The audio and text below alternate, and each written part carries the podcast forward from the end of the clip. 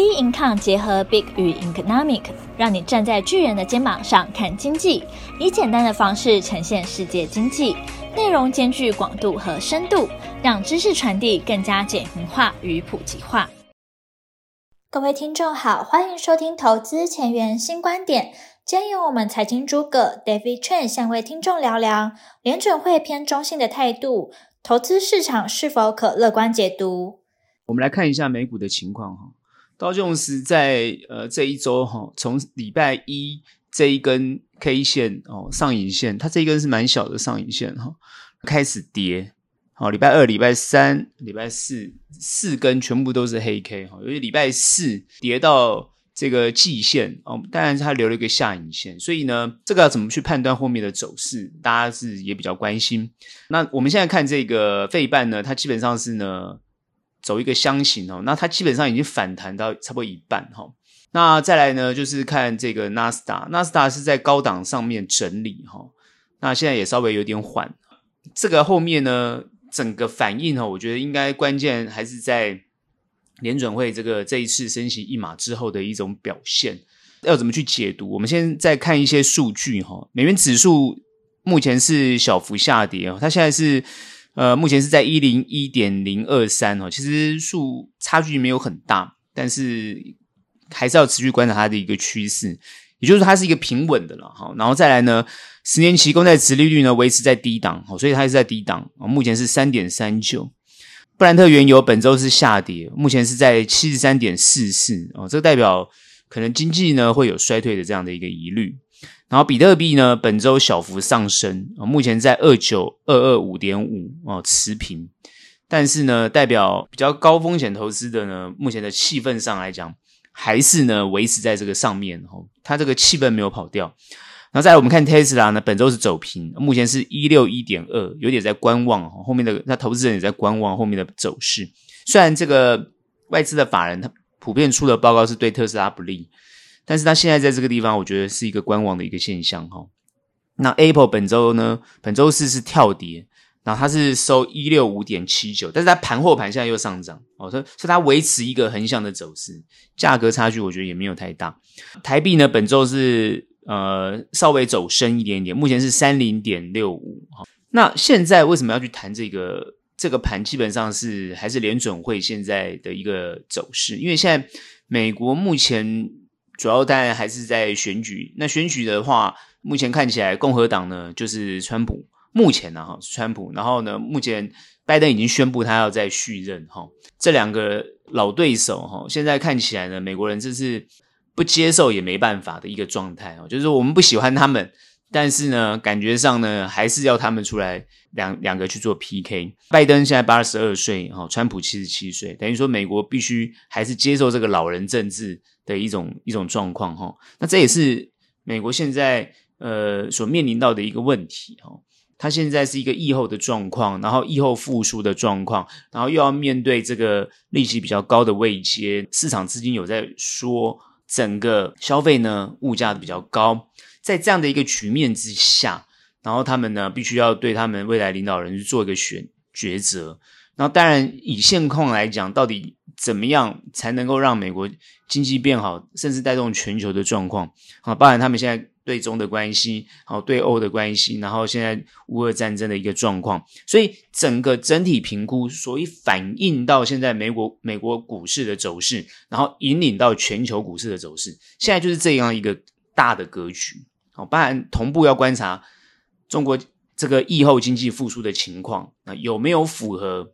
经济主底之后开始往上升的一种走势，那最近也看到这个中国的这个电动车的发展情况，很多欧洲的车厂都跑去，这个大老板都跑去中国去看他们的这个车展，哦，也相当的惊讶，说中国的这个电动车的发展啊非常先进哦，他们可能要加紧脚步在电动车方面的布局。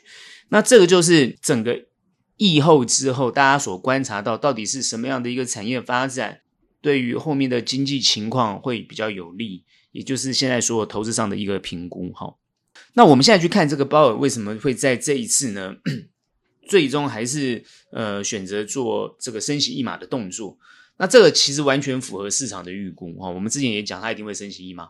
目前呢，它现在它是在五月四号的台湾五月四号的凌晨两点公布，也就是说，它基本上是在呃美国盘的收盘之后它公布，然后呢反映在周四的股市上。那我们去看它前面三根道琼斯前面三根都是一个下下行的幅度，下行其实它基本上还是守在这个三三五零零，稍稍微在这个横向整理的区间上，但是它在礼拜四这根 K 线就直接跳跌，碰到了这个季线，碰到了季线，但是它后面又拉了一个下影线出来，那这代表什么意思？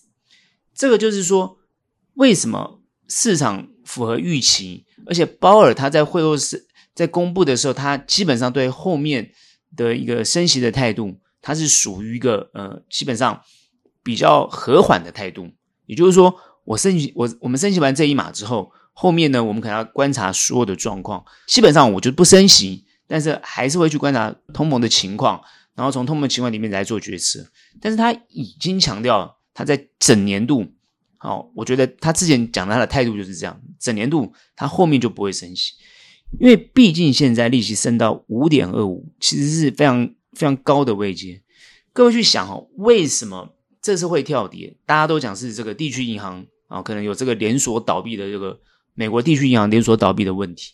大家去想这个问题，那其实鲍尔在连在在这个 FOMC 会议的时候，他也讲这个地区性的问题是可以控制的。也就是说，联准会是有能力去控制这个问题，它并没有没能力，因为毕竟地区性银行跟大型银行是不一样的。地区银行它是可控制的，因为它的规模比较小；那大型银行其实是大到不能倒，所以可控制的情况下，联准会觉得这个是小问题。但是市场反应为什么那么激烈？因为我还是强调，最近的盘势它其实就是一般投资人最实际感受的状况。一般投资人感受到市场气氛，呃，市场热络的时候，他就会觉得，诶，后面会好。但是他突然感受到，比如说银行一间一间倒，他就会突然有有警觉性，又开始有点悲观了。所以有时候你看法人或者是联准会，他就跟这个一般是一般投资人，那完全是不一样的这种相反的态度。好，为什么这样讲？这就有一点那种，就是官员不食民，这个不食人间烟火的感觉。好，有点法人不食民间烟火的感觉。实际上，在市场上的感受，你投资，你你生活上你感受到，就是诶慢慢变好，你自然就有信心。可是你突然感觉到变坏，你马上就没有信心。所以你的反应是非常快速的。哦，有信心没信心，你是反应非常快速的。可是，在政策制定上来讲，它没有办法那么反应那么快，它通常都是比较延后的。所以，到底你要去听。政策啊，所谓的政策决策的指引，还是呢实际上的感受，那就跟投资人实际上在投资市场上的判断跟决策有关系。我认为，之所以会连续跌，这个跌四根哦，刀琼斯连续跌四根，那就是投资人他预期这个经济衰退的这个问题会应该是那种气氛会大于呃这个联准会的态度。所以联准会的这个升息一码已经是后慢半拍了啊，也就是说前面都已经反应过了。所以为什么他现在讲出一个，除非他讲出一个，比如说我要升息两码三码，我我超出民众的预期。如果他没有，那现在的所有的指标啊走势或是呃行情，就是反映民众投资人当下的感受。现在问题是说，好联准会他做出这样的一个决策，所以民众。持续的投资人民众要要持续的去观察后面，哎，市场到底怎么变的？也就是说，如果你联准会说你地区银行的问题你可以控制，那我们就要看你控制的情况如何。如果你控制不住，让它连环爆，一直爆，一直爆，哦，甚至影响到大型的银行机构，哦，那行情就会一定跌，一定大跌。但如果没有你控制得宜，而且呢，这些中地区银行很快就是被这些大型银行全部都收购呀，或整并也好，马上解决。我跟你讲，行情就马上开始往上走。所以就是这样的一个反应。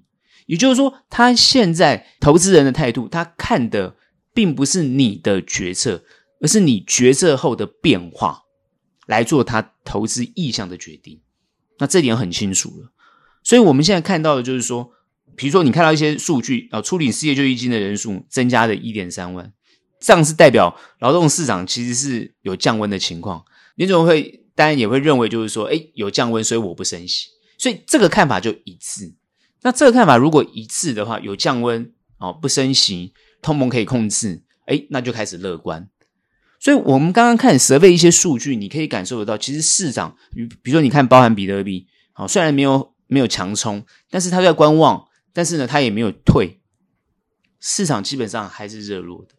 哦，你去看交易量，大概就知道市场没有非常热络，但是它还是热络。而且你要去知道，就是说现阶段联准会它绝对不可能让市场太乐观，所以它下行，比如说这连续四根下跌也是应该的。所以我们上周怎么讲？我们上周就是说，哎，这个上去一定会受压抑，而且压抑之后呢，一定会有反弹。现阶段呢，哎，你说，哎，上周都没有反弹，可是你要知道，它这个压抑连续几根下来，还是我强调，就是拉大了它这个整理的幅度，这样才会有利润空间。如果它这个幅度没有拉大的话，它后面反弹的那个急剧就会变更小。所以现在拉大了，那我讲，你今天礼今天礼拜五晚上你就看。哦，我我的判断直接就是一个反弹，哦，因为今天雅股大部分表现没有太差，哦，也没有太好啦，就是平平，所以它可能小弹一下，不会有大跌的情况。因为你看一些数据状状况，它没有大跌的理由，所以应该有一点小弹，哦，甚至呢，哦，可能会表现更好。你也不要想说，哦，它表现好的话，那是不是就往上冲了？也不会，哦，它一样碰到上面，它还是要往下修正，所以这个弹。跟跌幅如果拉大幅度好，比如说好，我们看它如果下跌，跌到二三五零零，其实也没有什么太大意外啊。我只是判断说今天晚上不会跌，但如果它跌，它二三五零它就会守住，这样子再往上升，它的幅度就会大了一些。但如果没有，它就是进入了一种小型幅度的一种现象。也就是说，它今天如果在今呃这个。今天晚上就止住了啊，比如说就在季线附近，好，比如说又弹到了三三五零零，哦，那这个行情就会在这个横向里面继续整理，整理到一个什么样的状态，它才会决决定往上还往下。我的判断是往上了，哦，而不是往下。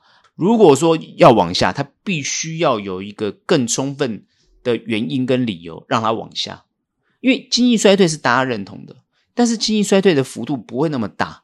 呃，也是可控的。那在一个可控的情况之下，趋势上就是往上，所以整理的幅度就不会太大。好，所以为什么会往这个方向看是这个原因。但如果有比如说债务的问题啊，债务违约的问题啊，或者是比如说呃选举的情况哦，又有什么太大的意外的话，当然行情就另当别论。所以我们现在看啊，因为如果联准会的调性已经定出来了。哦，而且通膨事实上有往缓解的方向去走，你看油价就知道了。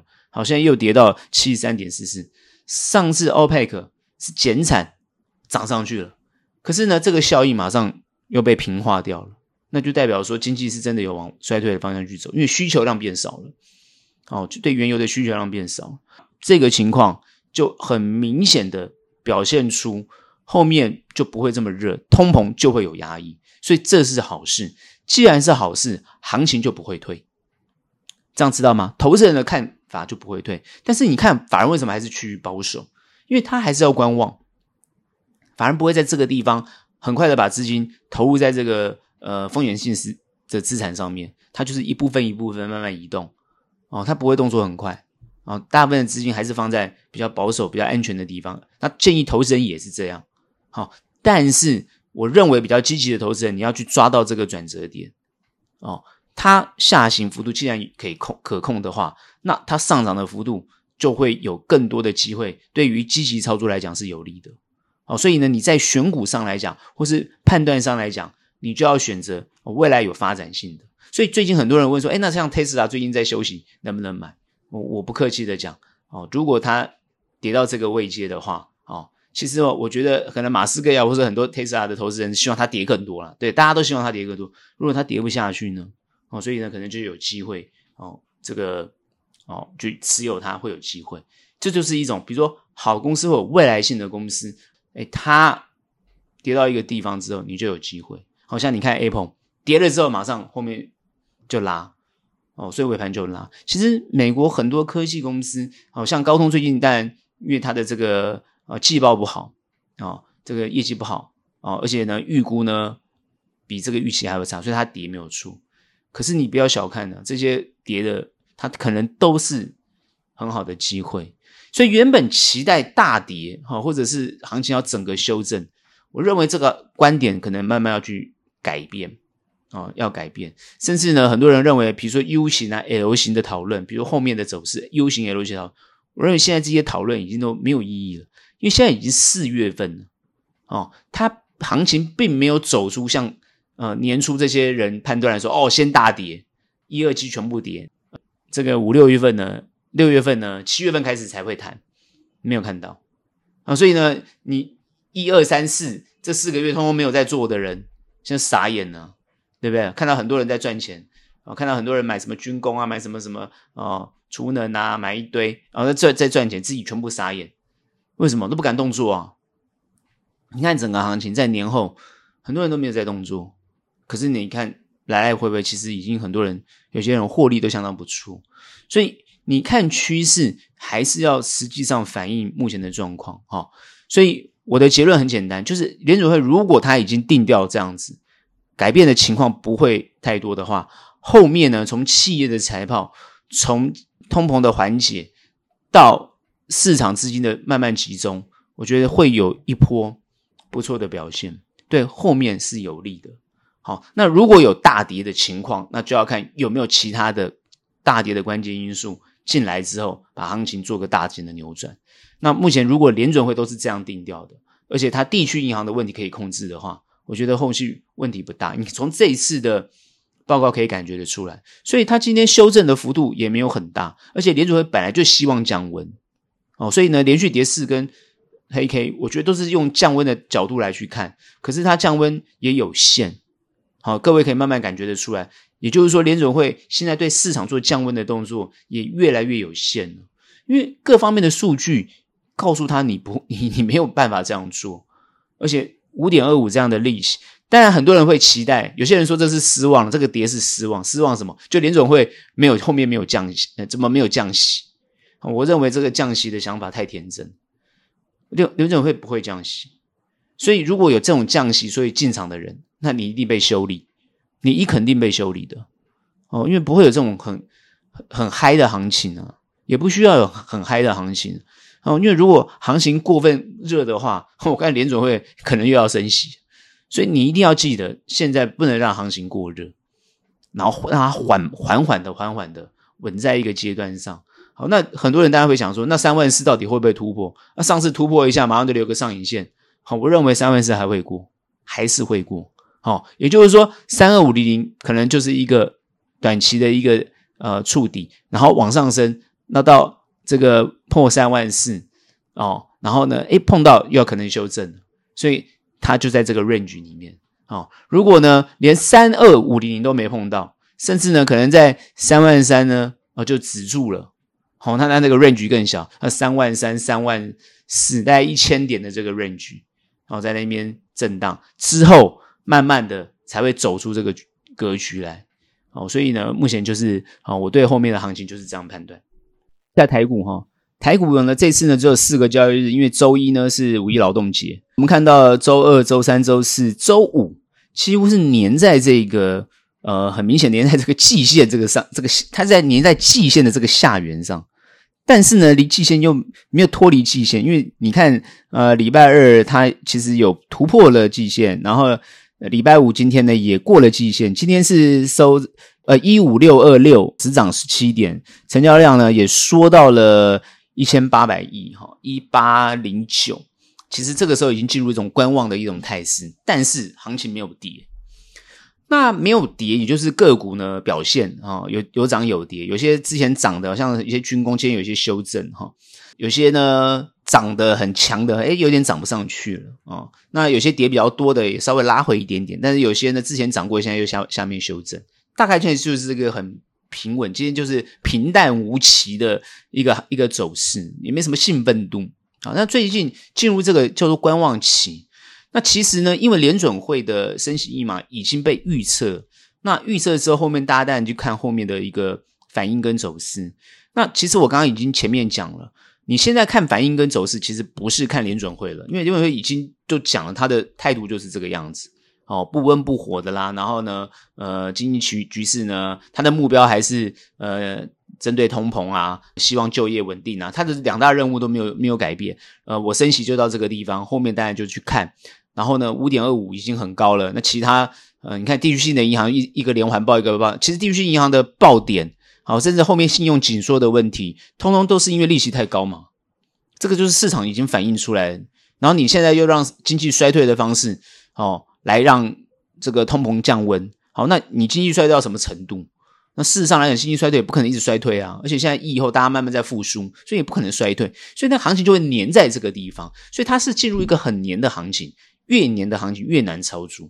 但是越黏的行情越能够慢慢去观察出它后面的态势。也就是说，现阶段虽然量缩下来，还是要去观察它后面到底怎么变化。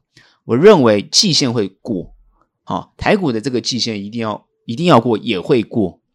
过了之后呢，会不会碰到这个一万五千啊一五九五零呢？就开始要下下来调整。那当然就是我跟我讲的，美国只要碰到上面，它还是要下来调整，所以这个区间就会越来越小。那当然会不会有一个比较明显的突破？那当然就要看后面呃实际上的变化，也就是说联准会现在就是确定好之后，他就不再讲话，或是也没什么太大的变化。后面就要看整个市场的投资状况，好，有没有真正的复苏？也就是说，企业的财报是不是提前不会一直到第二季结束才看到，而是提前，比如说你在四月、五月啊，比如五月看到四月的业绩。六月看到五月的业绩，哎，都慢慢的已经开始往上恢复了。那库存已经都去化掉了，那这个行情就不会跌了。所以呢，目前反而不是用跌的角度去看这个行情，而是用去看它涨的状况。但是如果涨的幅度很小，那你就要贴个股的情况，会越贴越就越贴近个股的这种表现状况，甚至一种资金轮动的情况就会出现。哦，所以如果不悲观，但又不能太乐观的情况之下，它会进入一个叫很黏的一个行情。哦，目前的行情就会进入这种现象。所以我认为站不站季线呢？呃，已经变得没那么重要了，而是说这个年的行情能不能够比较明显的走出去。好，如果今天晚上美股跌，当然台股呢在呃周一哦，可能就稍微反应一下，因为不会反应太多。但是如果美股涨，那周一肯定又涨。哦，就是这样子，下周一就肯定涨。哦，就是不会这么黏，就就站上了整个季线之上。那这样子呢，就站到季线之上，就开始往这个一五九五零去走。诶，碰到之后开始往下修正，就会进入这种上。我们上周预测就是清楚，然后预测到这一周有没有？我说打下来就在往上。礼拜二、礼拜三、礼拜四，二三四五嘛，对不对？二三四五，然后它就变得很黏，它没有没有太太多的下去，但是呢，它有有下去一点。礼拜三下去，然后礼拜四、礼拜五又又上去了。所以就是这样很小的一个一个幅度。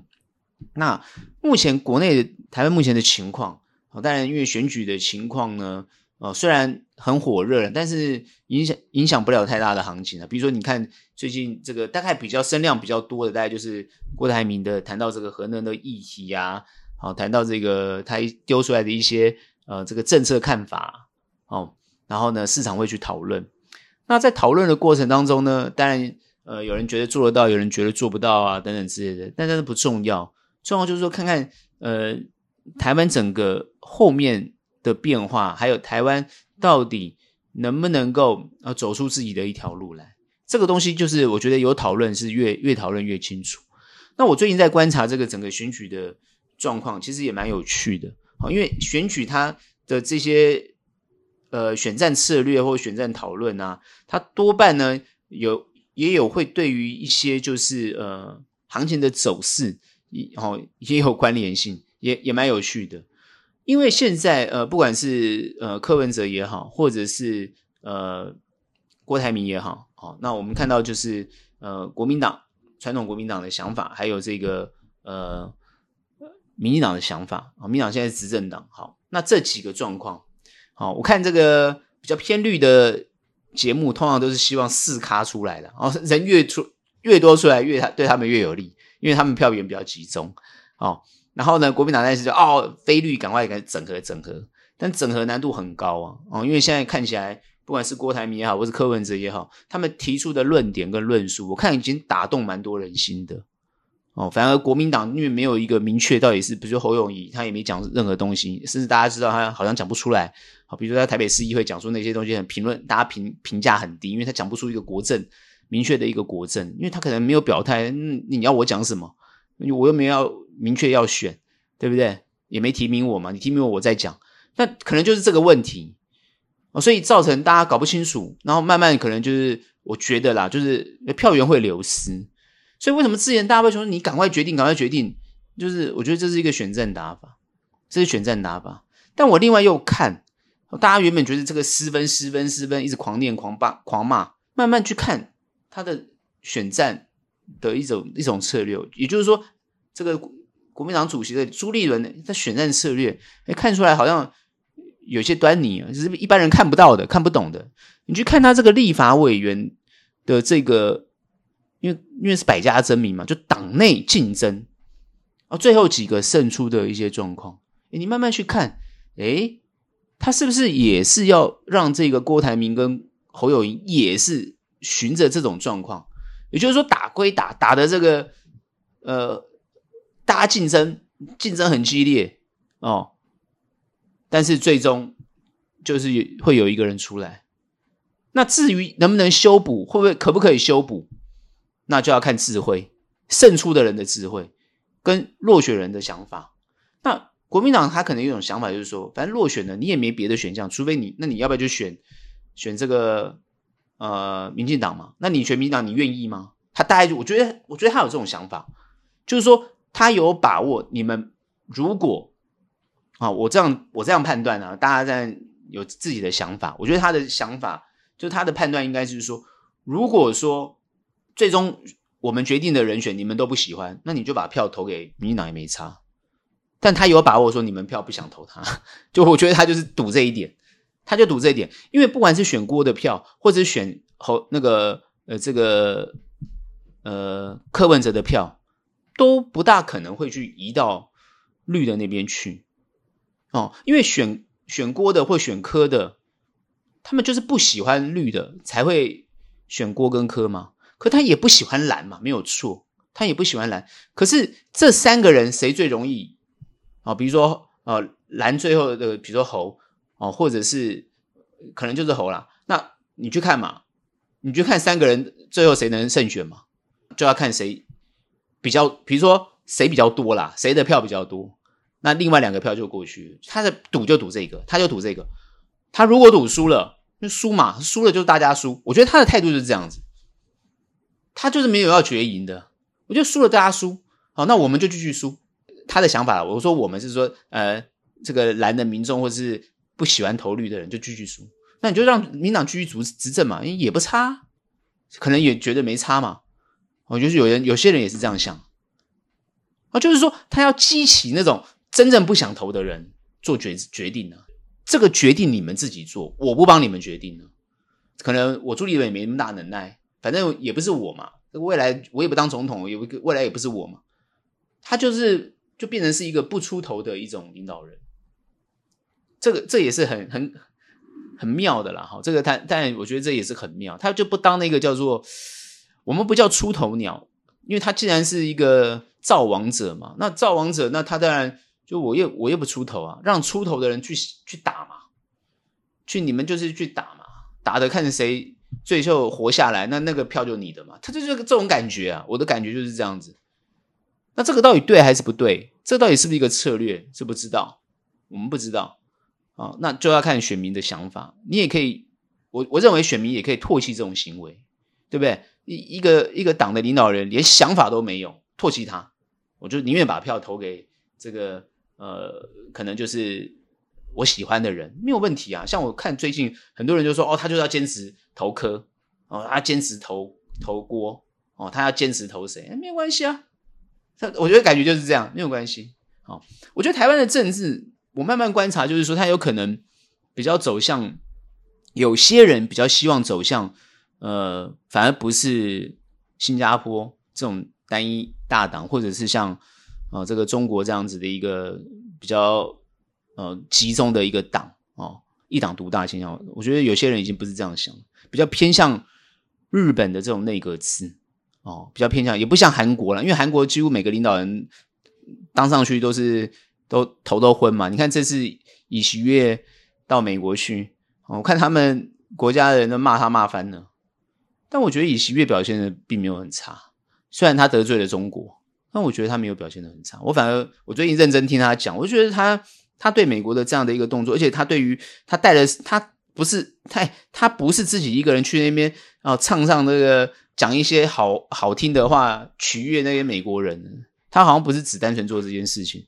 嗯，然后呢，我发觉他的英文比我们台湾的领导人都好，那韩国人就是这方面比较强。那他他为什么表现表现成这样子？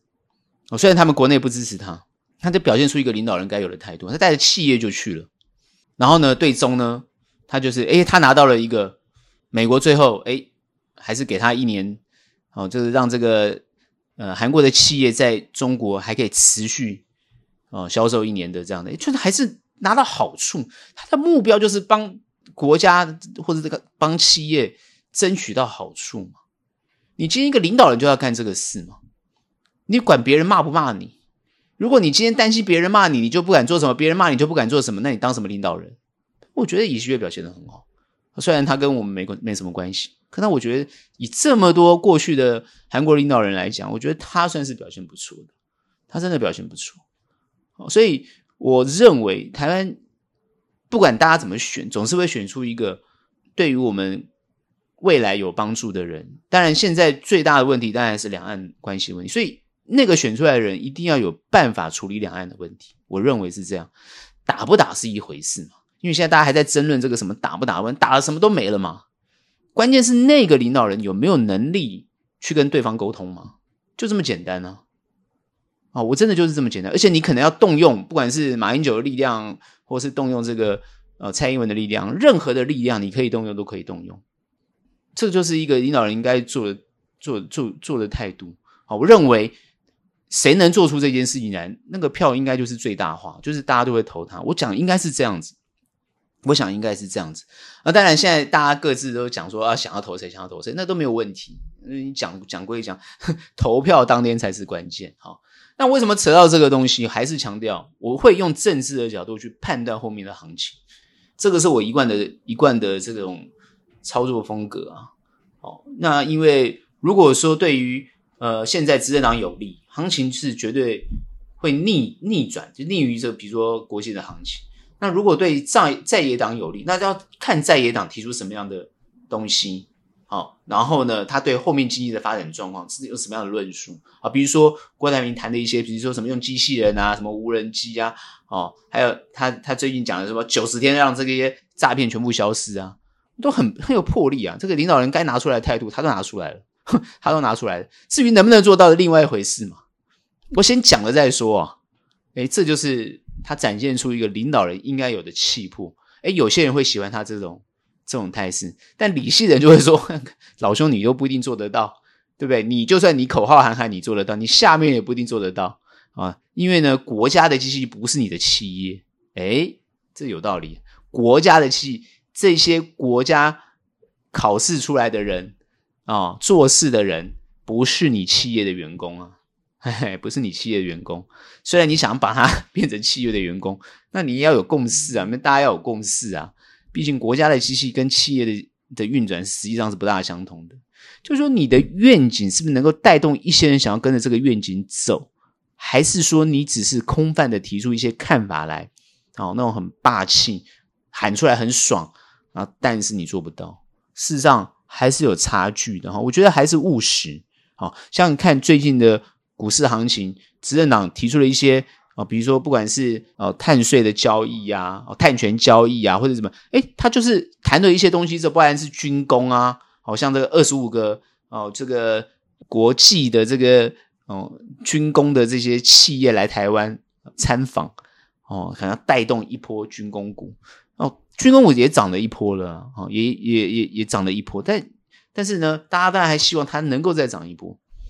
台湾的军工股，各位要知道，我当然不是不在这边做产业分析，但是我们认我们讲一个基本概念：台湾的军工股，这些国家的军火商，他们本身的科技是比我们高出好很多的，高出很多的。我们有些科技是被限制的，那他们是高出很多的。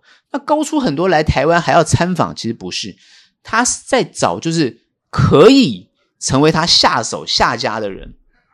储备弹药也好，或者是呢，诶，共同开发也好，能够让台湾的这个军火，因为台湾这个军火大单他要吃嘛，所以他就是要找合作的对象，所以他们这个二十五个军火商来是这个原因。